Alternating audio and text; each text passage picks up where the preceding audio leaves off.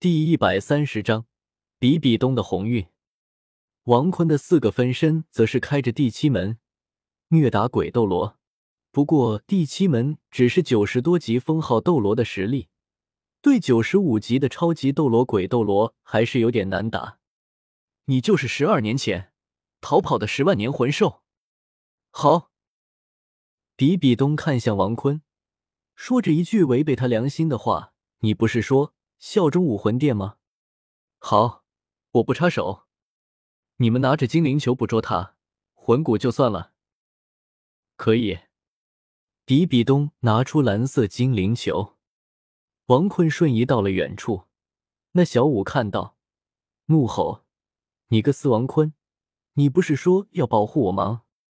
王坤指了指天上，一个两米大的昊天锤砸在地上。呃。王坤突然想起来赖皮蛇独孤博了，他此时有唐昊撑面子，应该会来啊。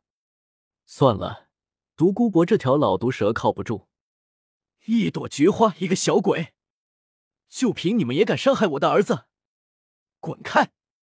低沉的声音突然响起，就像在空中炸开一般，声音并不大，可其中包含的霸气却令每个人的身体都不自觉的颤抖了一下。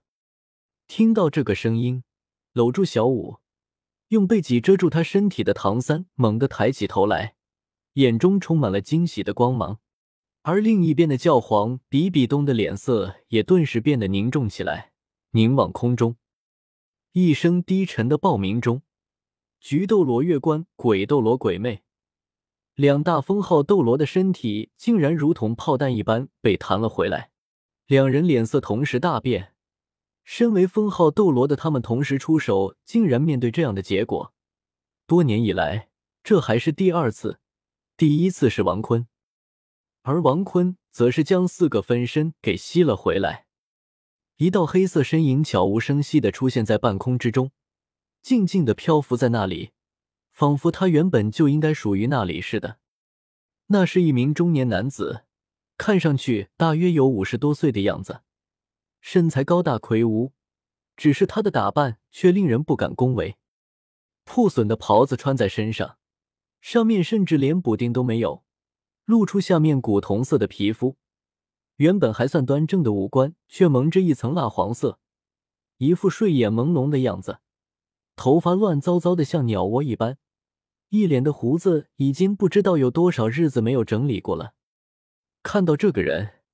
一向坚强的唐三仿佛崩溃了一半，哪怕是之前决定与小五共死的时候，他都没有流出的泪水终于溢出眼眶，两个艰难的字眼从他口中缓缓吐出：“爸爸。”在他背后，一柄巨大无比的黑色锤子凭空漂浮。唐昊，比比东厉喝一声，双目怨毒的盯视着空中的唐昊，险些要喷出火来。一个接一个魂环从唐昊脚下徐徐升起，魂环上升的速度并不快，但伴随着每一个魂环的出现，站在那里的唐昊就变得越来越凝重。面前那三股巨大的压力，竟然被他身上逐渐增强的沉凝气息压了回去。黄黄紫紫黑黑黑黑红，唐昊身上出现的九个魂环，竟然和教皇比比东身上的一模一样。在他身上的最后一个魂环，赫然也是十万年的存在。尽管魂环相同，可此时此刻，唐昊身上所展露出的气息，却是连教皇比比东也无法相比的。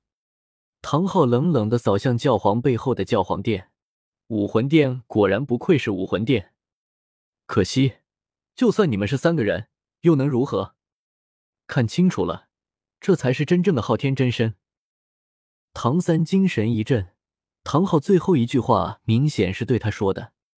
第七魂环闪亮，唐昊身后那巨大的黑色昊天锤骤然绽放，强烈的红光澎湃激荡。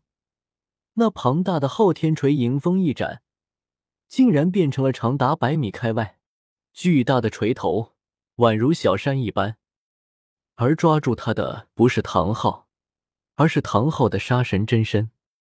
一条条红纹从庞大的昊天锤上浮现出来，唐昊身上的十万年红色魂环骤然亮起，那黑色巨锤顿时完全化为红色。教皇殿，好一个教皇殿！哈哈，哈哈哈！哈哈！狂妄的大笑声中，唐昊的右手动了，空中那长达百米的超级巨锤骤然而降，不是朝着面前的三名封号斗罗，而是直奔他们身后的教皇殿砸去。顷刻之间。整个武魂城内的空气都变得扭曲了。唐昊，你敢！教皇比比东愤怒如狂，他与菊斗罗、鬼斗罗几乎同时腾身而起，朝着空中的巨锤迎去。轰！空白。唐三和小五的脑海中全部陷入了一片空白，在那无法描述的剧烈轰鸣中昏倒在地。仿佛天罚一般的巨响，令整个武魂城都在剧烈的颤抖着。腾起在半空中的七道封号斗罗的身影被同时砸落，而空中的巨锤也就此消失。仰天喷出一口鲜血，唐昊的狂笑不止。比比东，等着吧，武魂殿欠我的债，总有一天我会全部讨还。这一天已经不远了。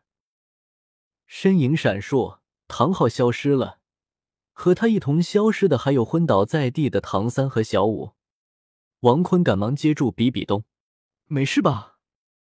那比比东看到王坤也是气从心上来：“你怎么不阻止唐昊？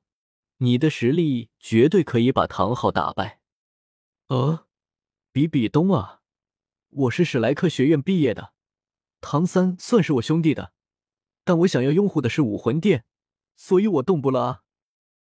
算了，依靠你是不可能了，我只能依靠我自己。你这话说，搞得倒是我的不是了。本来就是，还有放开我！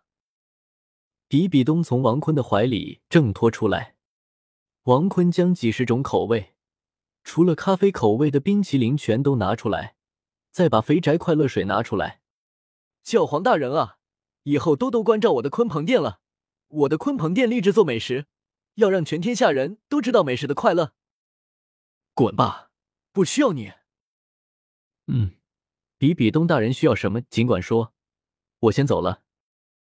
王坤正想瞬移走，比比东却拽住他的衣角。我本来以为你是流氓，但我想杀了你，你却只是一笑置之。